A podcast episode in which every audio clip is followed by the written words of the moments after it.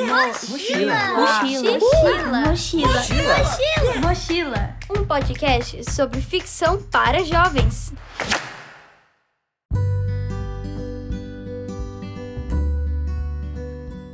A juventude com força e poesia.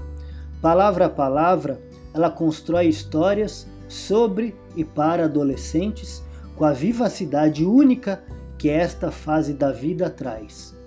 O Mochila de hoje tem a honra e a alegria de receber Estela Mares Rezende. Mineira de Dores do Indaiá, Estela construiu uma carreira com grandes sucessos na literatura para jovens. Seus livros conquistaram público e crítica, além de terem arrebatado os principais prêmios do país, como o Barco a Vapor, o João de Barro e o APCA. Isso sem falar no prêmio Jabuti de melhor livro de ficção do ano que seu A Mocinha do Mercado Central conquistou em 2012. Um marco na história quando pela primeira vez uma obra juvenil ganhou este reconhecimento. Então, agora, acompanhe a prosa que eu, Caio Tosi, tive com Estela sobre sua obra, seus pensamentos, processos criativos e projetos para o futuro.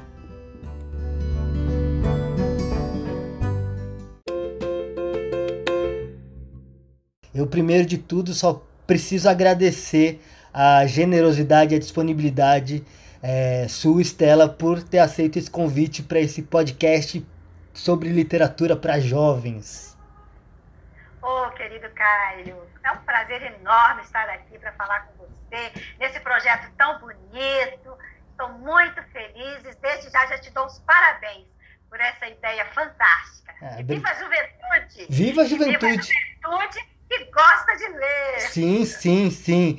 É, Estela, para começar esse papo, eu sempre tenho é, perguntado aí é, como que a sua trajetória uh, pessoal e profissional é, encontrou com a literatura para jovens, né? Porque você tem, enfim, uma, uma carreira de sucesso aí na literatura, como escritor para público infantil também, mas o jovem tem uma especificidade, né, escrever para eles.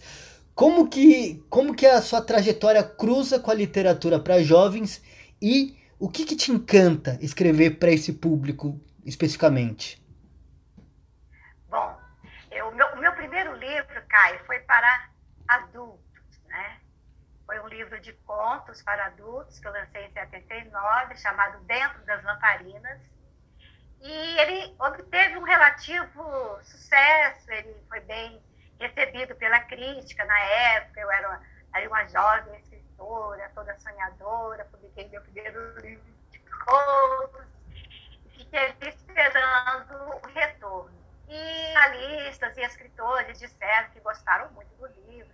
Inclusive, foi o Ciro dos Anjos que fez a orelha dele, né? Um uhum. É, aquele escritor maravilhoso, meu antigo professor de oficina literária na Universidade de Brasília. Incrível. Foi meu professor de oficina, é. E depois que o livro foi recebido, as pessoas começaram a dizer que os contos mais interessantes eram aqueles em que as personagens eram jovens.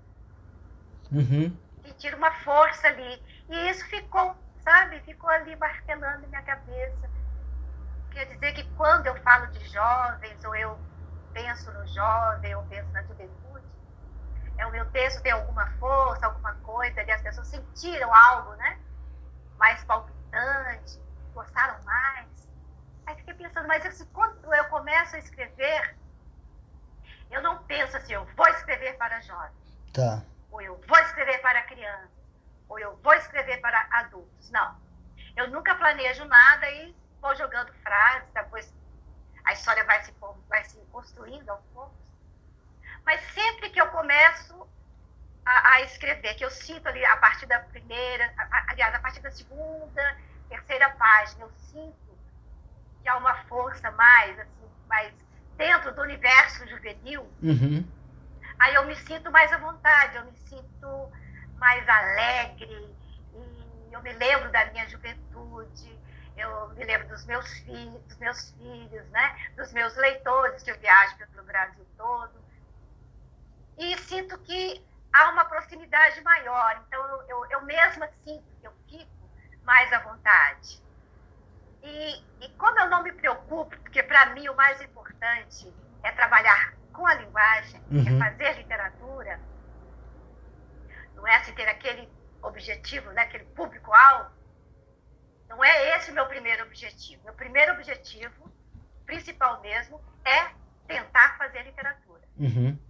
Mas quando eu sinto que eu estou conversando com a alma juvenil, né, eu fico, eu fico mais, é, eu fico mais animada, mais empolgada, porque isso é, me encanta sobremaneira, para usar uma expressão que eu Uhum. gosto muito, me encanta sobremaneira, porque é, é um público que, que, que me encanta demais. Eu adoro conversar com os jovens e falar sobre os, os temas né, que dizem respeito a eles, a sexualidade, é, o amor, a descoberta do amor, né, os conflitos, a rebeldia, é, e outras coisas, né, os mistérios, né, os mistérios que percorrem esse momento da vida, as indagações, porque são as perguntas, para mim são assim as, as, as- os principais objetivos do meu texto, sabe? São as perguntas. Eu escrevo para perguntar. Então, as perguntas dos jovens são muito, muito significativas para mim. Uhum. Então, eu acho que foi por isso que eu fui me dedicando cada vez mais à literatura para jovens. E foi com um romance para jovens que eu tive, assim, é, que eu obtive um, resultado maior Uhum.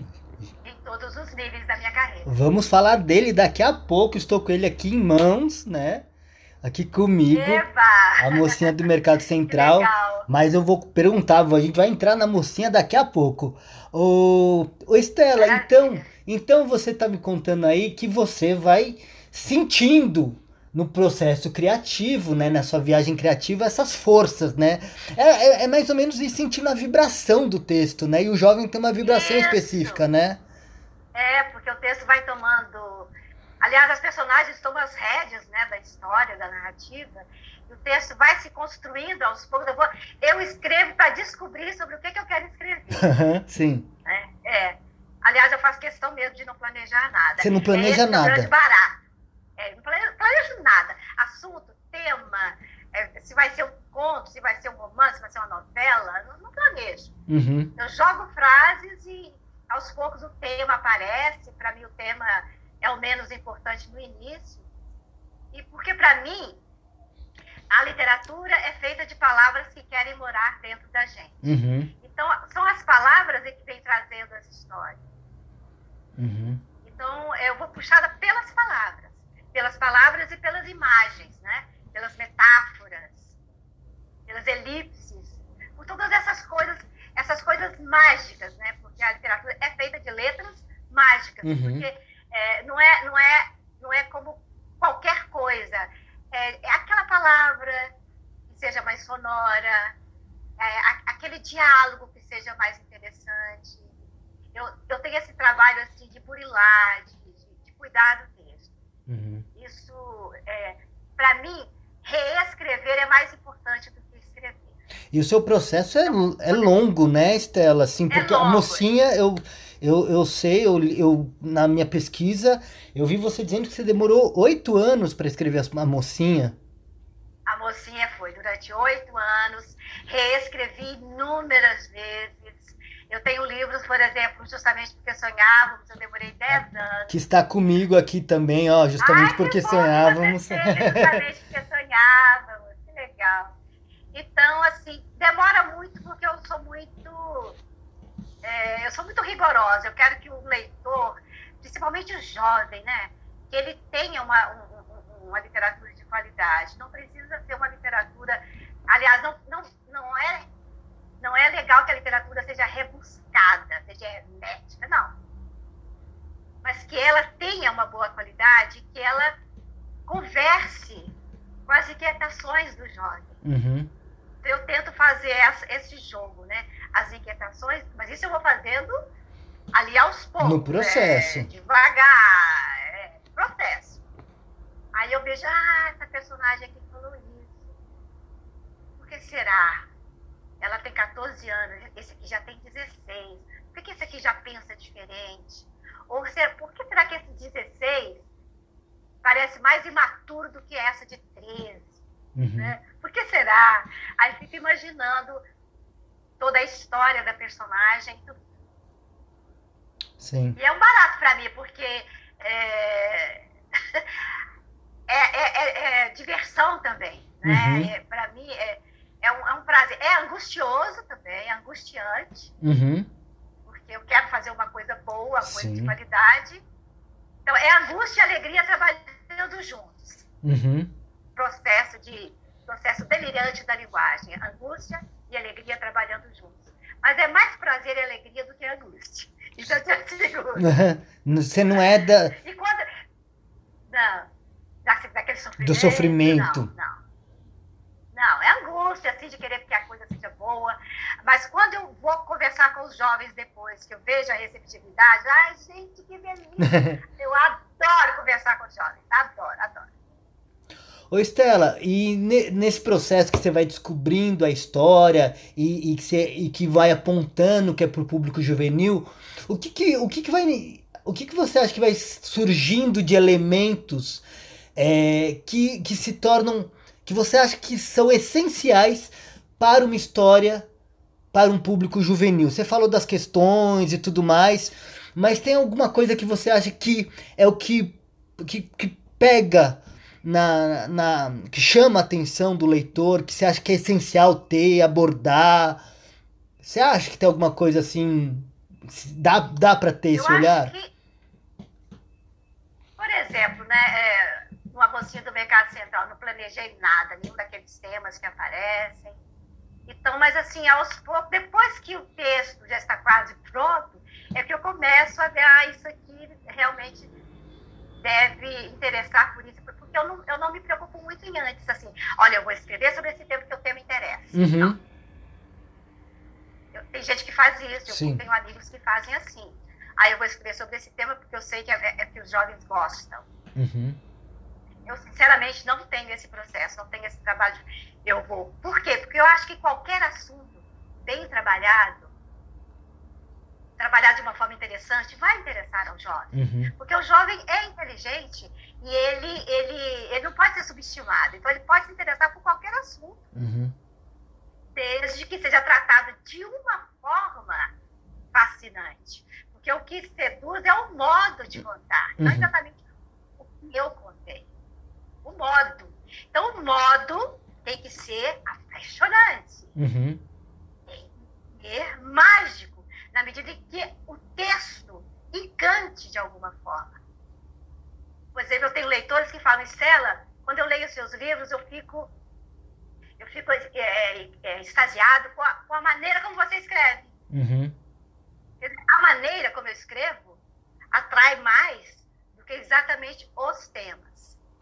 Sim. Muitos jovens dizem isso. Uhum. Mas como eu trato de temas, porque como eu já, já fui jovem uhum. sei quais são os temas né, Sim. que afligem a, a gente na juventude, aliás, é, a grande maioria deles nos afligem, né? Eles nos afligem até o final da nossa vida, né? Uhum. As perguntas, algumas delas permanecem para sempre conosco. Então, na verdade, esses, esses temas estão ali. Qualquer tema. E a maioria deles trata da angústia, do medo, da, da dificuldade de lidar com os pais, com os adultos, é, os, os, conflitos familiares, é, a descoberta da hipocrisia dos adultos. Uhum. A vida adulta, né? É, a vida adulta é cheia de hipocrisia. Então, o jovem questiona muito isso. Uhum. Minha neta, que tem 14 anos, questiona, uhum. dialoga muito com o pai, né? Sim. Então, isso acaba acontecendo. Por quê? Porque eu leio muito. Uhum intensamente a vida, eu tenho paixão pela vida, eu observo muito as pessoas, eu gosto de ouvir as pessoas, eu entro no metrô, no ônibus, e fico ouvindo o que as pessoas dizem, então eu sei quais são os assuntos. Então eu não, me, eu não preciso me preocupar. Por quê? Porque eles vêm. Uhum. Automaticamente, esses assuntos importantes para os jovens, eles vêm naturalmente. Então, aí, no, ali mais ou menos no meio da história, eu vejo, ah, falou sobre é, violência, né? Violência contra, contra mulheres, principalmente as negras. Sim. Então, então os assuntos aparecem porque eles fazem parte da nossa realidade. E nenhum é tabu, né? Todos precisam ser tratados, é né? Tabu não, eu não tenho medo de nenhum assunto. Você não faz concessão nenhuma, né? Tabu. Não faz concessão nenhuma. Já pensou? A vida faz alguma concessão? De maneira alguma. A vida fala assim, olha, isso aí não vai te acontecer porque não é bom para você. Não, a vida tá aí. Fazendo com que aconteçam todas as coisas horríveis, né? Coisas Sim. maravilhosas também, coisas horríveis. Sim. racismo, por exemplo, né, a homofobia, tudo isso. Então, essas coisas tão tristes da humanidade, né? O, o retrocesso, né, no processo uhum. civilizatório, tudo isso. Então, essas coisas estão aí muito fortes no nosso dia a dia. Então, eu não preciso me preparar para falar sobre elas, porque elas estão dentro de mim, uhum. estão na sociedade, estão aí gritando né, no silêncio das madrugadas. Sim. Então eu só preciso deixar que as palavras, uhum. que as letras mágicas me levem para as narrativas.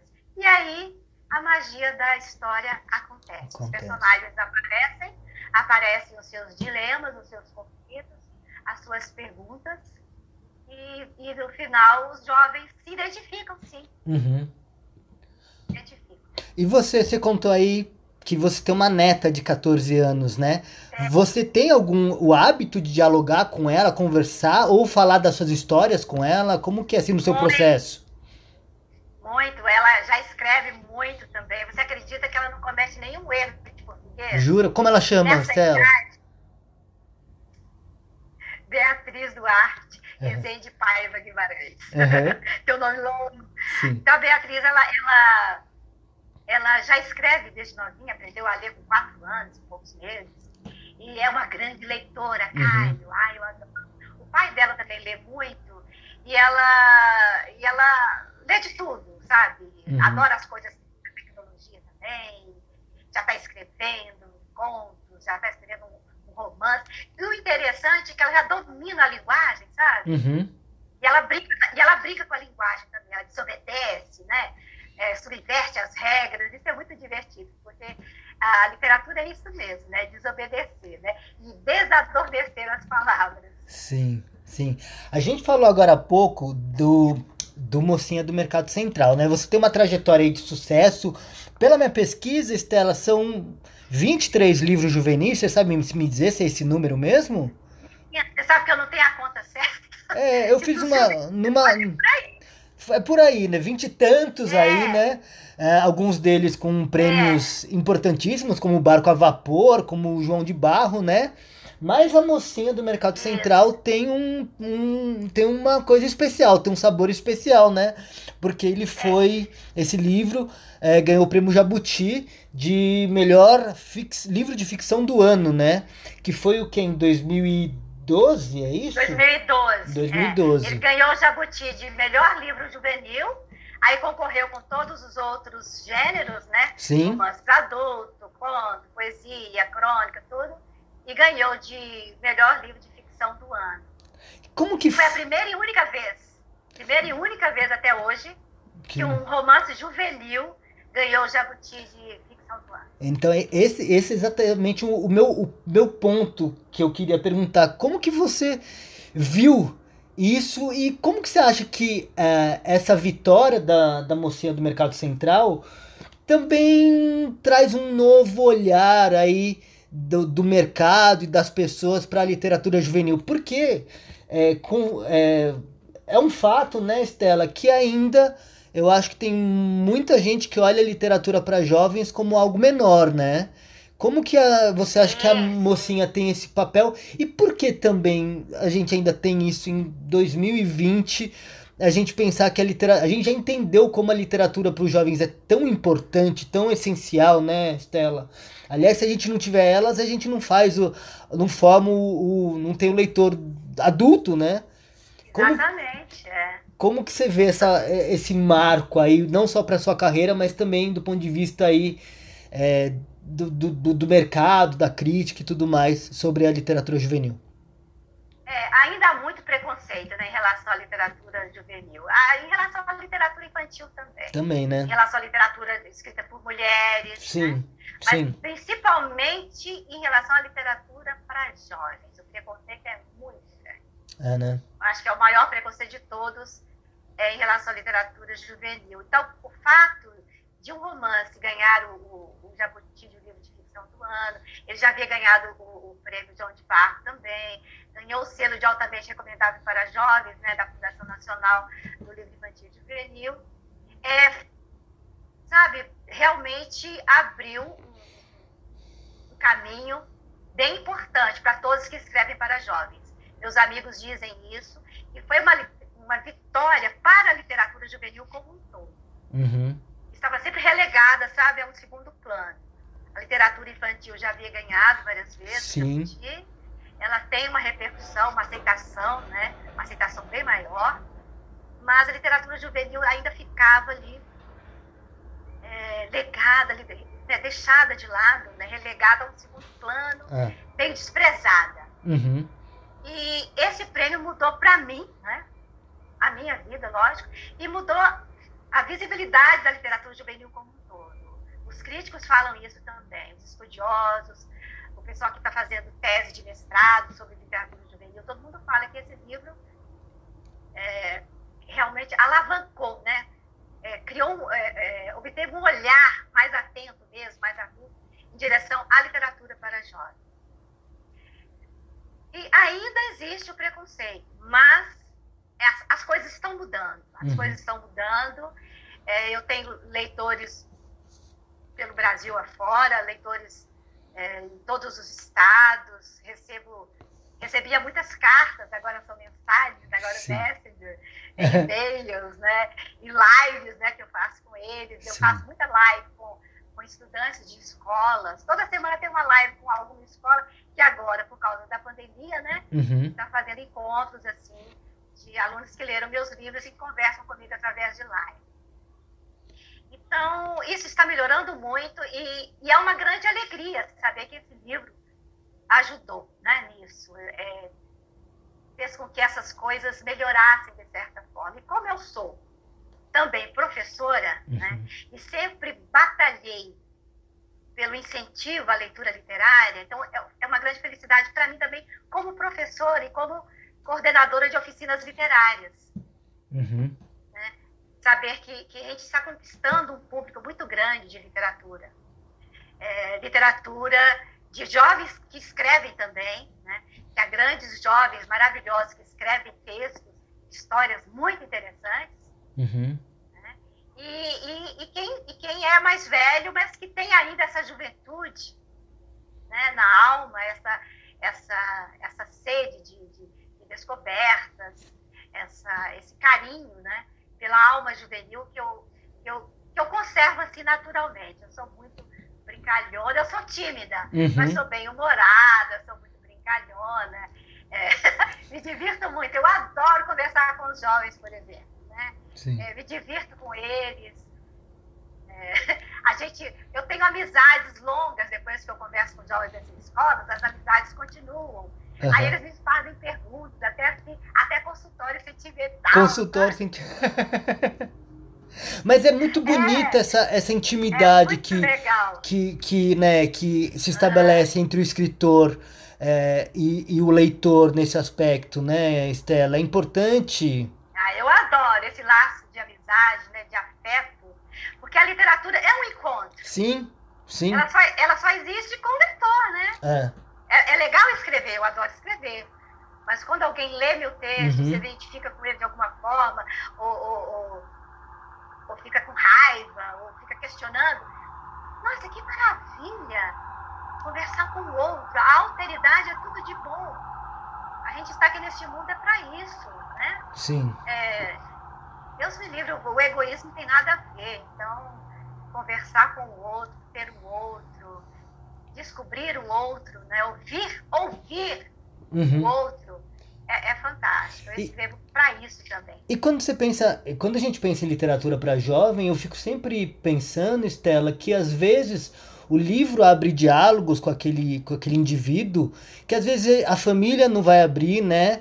Que, a, que às vezes a escola também não abre, num, num, num, num teor muito íntimo, né? Que às vezes não sabe falar sobre o que está acontecendo, sobre o que está que está se passando e só a literatura e a arte de maneira geral, mas a literatura, né, ter esse, esse lugar que a gente pode carregar com a gente, né, o livro, é, é uma coisa mais afetiva, né, mais palpável, é, mas eu sempre gosto de pensar na arte como todo é, também. A arte como um todo, é verdade, né? É, qualquer tipo de arte?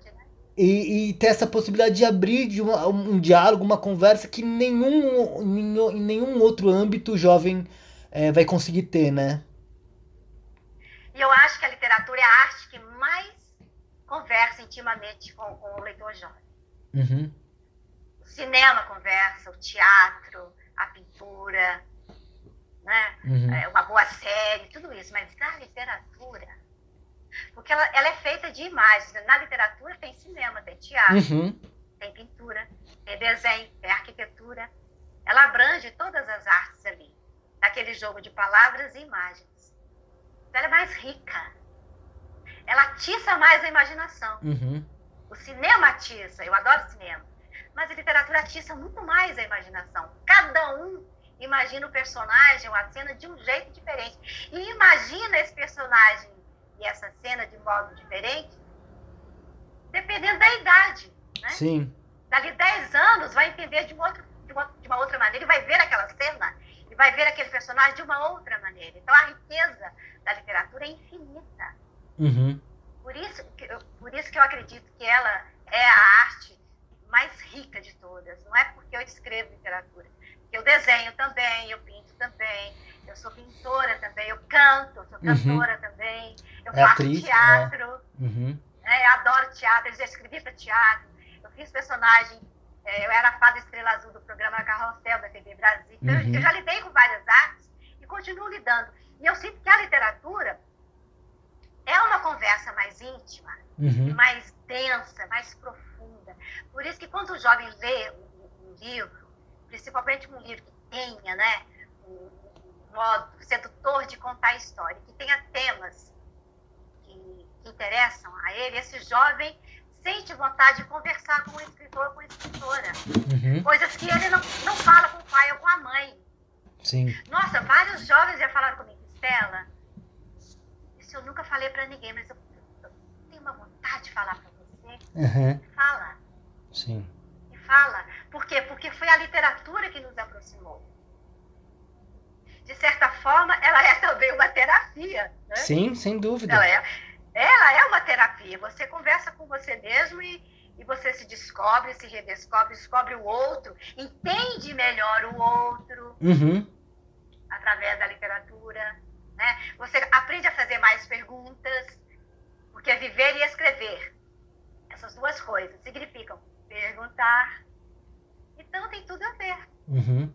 E você falou aí das suas múltiplas atuações e nos seus livros você também traz as várias artes né nas histórias né aqui no mocinha a, a personagem principal a Maria né ela é, é apaixonada aí é. né, apaixonada pelo Celton Mello né Celton Mello que apareceu do nada nunca imaginei que o Celton Mello fosse aparecer no livro meu aparecer nesse... e, ele, e ele ficou tão feliz quando é. soube né acabou escrevendo né a, texto aí para apresentar o livro.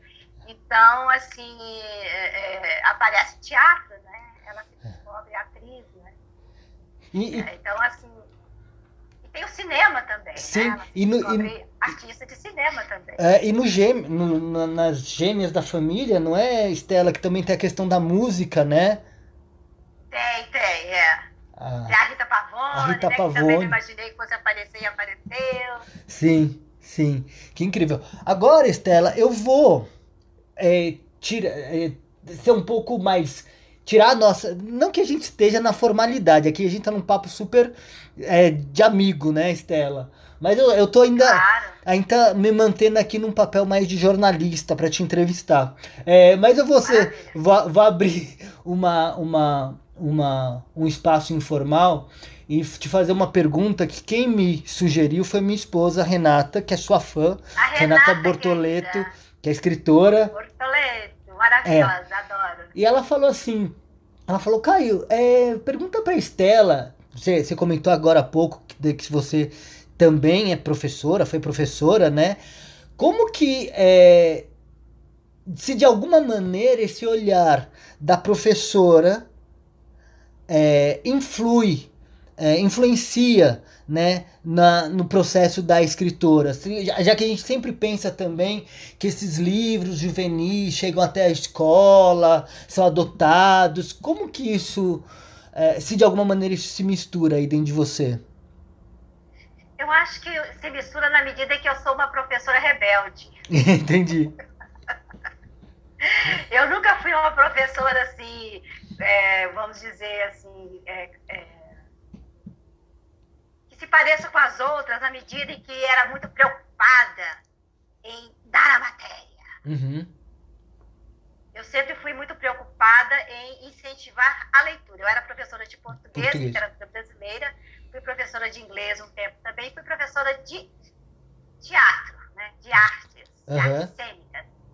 Então, quando eu dava aulas de, de português e de literatura, levava livros para a sala de aula. Eu, che- eu entrava em sala de aula declamando um poema, lendo um trecho de um livro. Então, o que eu mais queria era conquistar o leitor para a literatura. Uhum. Eu não, não, me, não me apegava à gramática, por exemplo. Eu queria que o meu aluno aprendesse gramática através da leitura, aprender a gramática naturalmente, dominar a língua, né, o código linguístico, de maneira divertida e encantadora, Uhum. encantada, encantatória.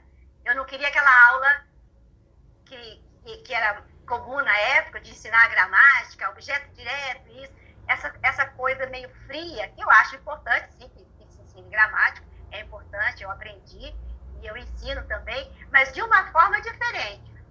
Eu levava teatro, eu levava música, eu levava literatura para a sala de aula. Então, de vez em quando, os diretores eh, reclamavam comigo. Na época eu era professora, eh, nós estávamos na- em plena ditadura no Brasil. Uhum. Então, eu fui até perseguida algumas vezes. Uhum. Então, assim, se eu entro como professora, é mais aquela professora, meus livros, né? É Uhum. mais como aquela professora que questiona, Sim. que foge às regras, que quer ensinar, mas que quer ensinar de um modo mais livre e mais libertador, Sim. mais transformador. Então, não é aquela professora do estereótipo que vem para ensinar, né? que muita gente pensa assim, mas o verdadeiro professor é um educador. Sim. Eu acredito nesse professor, nessa professora, que vem para. que é como artista, né? Que vem para puxar o tapete, para incomodar, para é, colocar perguntas, Uhum. para fazer com que a pessoa é, tenha um olhar mais crítico, para fazer com que o aluno repense mais sobre a vida, questione, Uhum. que ele tenha mais dúvidas. É importante trabalhar pela via das dúvidas. Então, nesse sentido, eu me encontro nos textos. E, e há, e há várias personagens que são professoras no livro. Uhum. Professores e professoras. Também não planejo isso, mas aparecem. Porque, como disse o Graciliano Ramos, as nossas personagens são pedaços de nós mesmos. É, sem dúvida. Então, então eu apareço como professora também. Só que não é aquela professora que vai lá e dá a matéria simplesmente. É uma professora que eu acho que é desobediente, meio revolucionária, brincalhona, que quer fazer, que quer trabalhar uma educação que, que, é, que é a verdadeira educação, né? Uhum. né? De, de Paulo Freire, né? É, é a educação que é libertadora, Liberta. transformadora. É. É esse mesmo, é o papel do livro também, é o papel da arte, libertar, Também, né? É o que liberta, É. né? Tem tudo a ver com a literatura, as duas coisas andam juntas. Sim. É. Mas eu, eu, eu, eu, tinha colegas professores que falavam, Estela, mas por que, que você leva teatro? Por que, que você leva música? Fala para os alunos lerem e pronto. Depois, porque naquela época as pessoas faziam ficha, né? Ficha literária. Eu nunca Uhum. trabalhei com isso. Sim. A gente, os alunos liam, depois a gente fazia debates. Uhum. Teatralizava um livro, a gente conversava sobre o livro. Uhum. Então, assim, eu sempre, tra sempre trabalhei de um jeito que tem tudo a ver com a literatura, que Sim. é um exercício de liberdade. Muito, muito bonito. Ô Estela, e agora, neste momento? Bom, eu já, já também ouvi você dizer que você trabalha em vários livros ao mesmo tempo. Você está escrevendo quantos agora? Tô, tô brincando. Não, vários, vários. É? São vários, né? Estou com vários textos é, para criança, praticamente prontos, mas uhum. eu fico mexendo uma coisa aqui, outra coisa ali. Sim. Terminei um romance para, para jovens. Uhum. Vai sair pela mesma editora que, que publicou A Mocinha do Mercado Central, né? Que é a Globo. Uhum. É, o editor adorou e, e... Mas eles estão mexendo nele mais um bocadinho. Uhum. Até no último instante eu mexo o texto, mudo alguma palavra e tal. Sim. E terminei um livro de poemas também. Ai, que legal. Está sendo considerado um, um, é um livro de poemas para pré-adolescente, assim, para 12, 13 anos, por aí. Que incrível. A gente Mas, tem, tem pouco poema, poesia é, para esse público, né? É. Eu já tinha publicado um livro de, de poesia para criança há bastante tempo, Caio, por uma edição independente. Uhum. E resolvi pegar esses poemas, trabalhá-los de uma forma mais dedicada, mais exigente, e eles se tornaram outros poemas. Uhum. O livro ficou maior, criei novos poemas uhum. e, na verdade, eles se passam durante a pandemia. De repente, a pandemia entrou nos poemas. Uhum. Interessante. Então, tem tudo a ver com essa nossa realidade uhum. insólita de agora, Sim. essa nossa angústia de agora, esse nosso medo né, de agora. E a editora adorou também. Então, em breve eu vou ter mais um livro de poemas por uma grande editora. Que legal. E, e tem um romance para adultos também. Para adulto. A, é, a minha agente está negociando. Já tenho um livro de contos para. Aliás, tenho dois livros de contos para adultos. E agora vai ser o primeiro romance para adultos. Uhum. E para jovens eu não paro, né? E ainda não posso falar com quem, porque é segredo ainda, uhum. mas estou escrevendo um romance a quatro mãos. Para jovem. Para jovem. Que incrível, que legal, que experiência é, legal, é. né?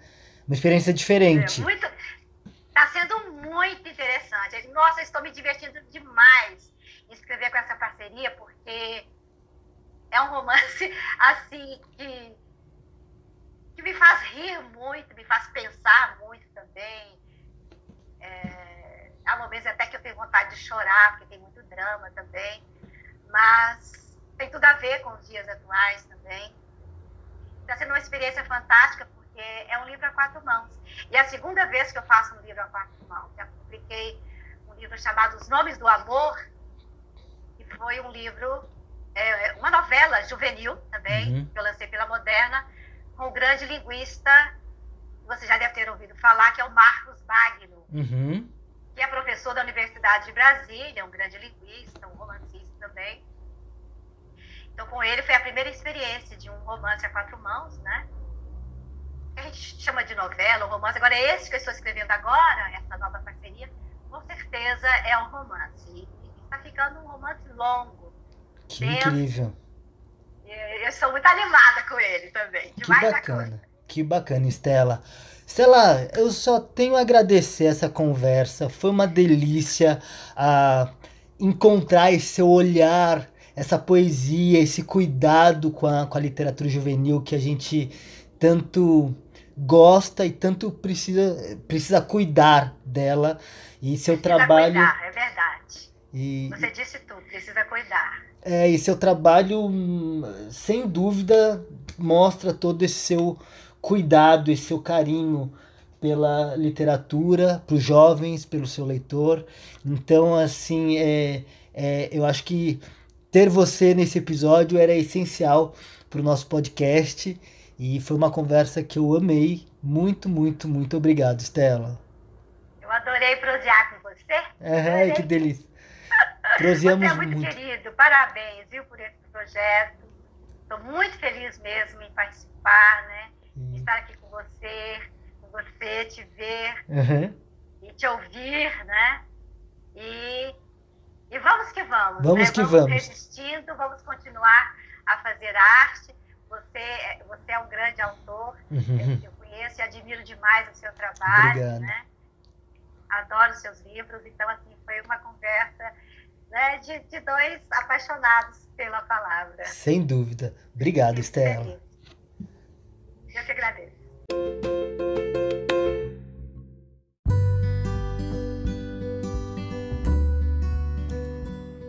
Ouvir a Estela é sempre um alento para todos nós, não é? Oh, que delícia!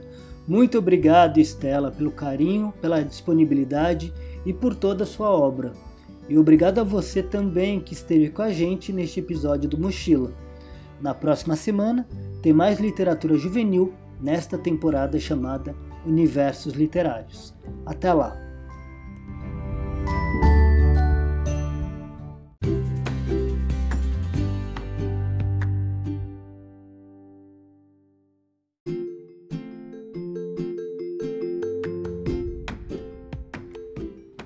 E ao final de cada episódio, eu agradeço os amigos e parceiros que ajudaram de alguma forma na realização deste podcast.